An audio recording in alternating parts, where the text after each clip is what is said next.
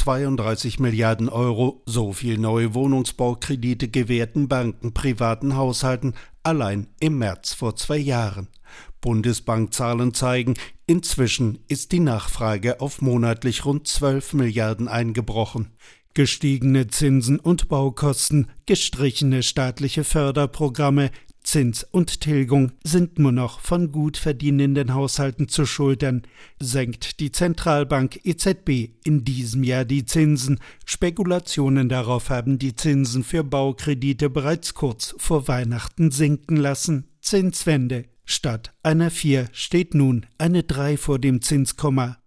Michael Neumann, Vorstand des Immobilienkreditvermittlers Dr. Klein, resümiert. Das hat eben dazu geführt, dass tatsächlich die Baufinanzierungszinsen innerhalb von sechs, acht Wochen um 100 Basispunkte nach unten gegangen sind. Also Ganz so viel äh, Abschlag sehen wir gerade nicht mehr, aber äh, natürlich ist das Baufinanzierungszinsumfeld jetzt aktuell deutlich attraktiver, als es noch im Oktober beispielsweise letzten Jahres der Fall war. Erwartet wird dennoch eine allenfalls leichte Belebung der Kreditnachfrage im Vergleich zum extrem schwachen Vorjahr.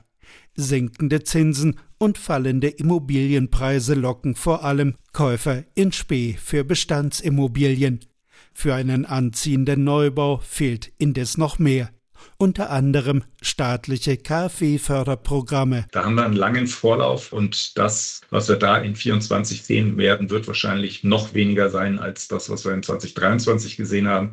Also wir sind meilenweit weg von dem politischen Ziel, 400.000 Wohnungen im Jahr zu bauen oder Wohneinheiten im Jahr zu bauen. Das werden wir ganz sicher nicht erreichen im Jahr 2024. Ernüchterung werden auch jene spüren, die nun hoffen, bei wieder niedrigeren Zinsen leichter über die Hürden der Kreditzusage zu springen. Banken schrauben die Kredithürden etwa bei Einkommen und Eigenkapital noch höher, erwartet Michael Neumann, Vorstand beim Immobilienkreditvermittler Dr. Klein. Die Signale, die von der Regulatorik gesendet werden, deuten jetzt nicht auf eine Lockerung hin, sondern tendenziell eher sogar auf eine weitere Verschärfung, was aus meiner Sicht für einen sehr, sehr, sehr stabilen deutschen Wohnimmobilienfinanzierungsmarkt ein Stück weit auch äh, zu viel des Guten ist weil wir sehen auch in dem Umfeld, in dem wir uns bewegen, mit höheren Zinsen, mit einer hohen Inflation, mit zumindest mal temporär auch etwas rückläufigen Immobilienpreisen alles andere als irgendwelche Marktverwerfungen. Ein positiver Nebeneffekt der harten Kreditprüfung. Nur wenige Eigentümer stehen vor Zahlungsproblemen. RBB 24 Inforadio vom Rundfunk Berlin-Brandenburg.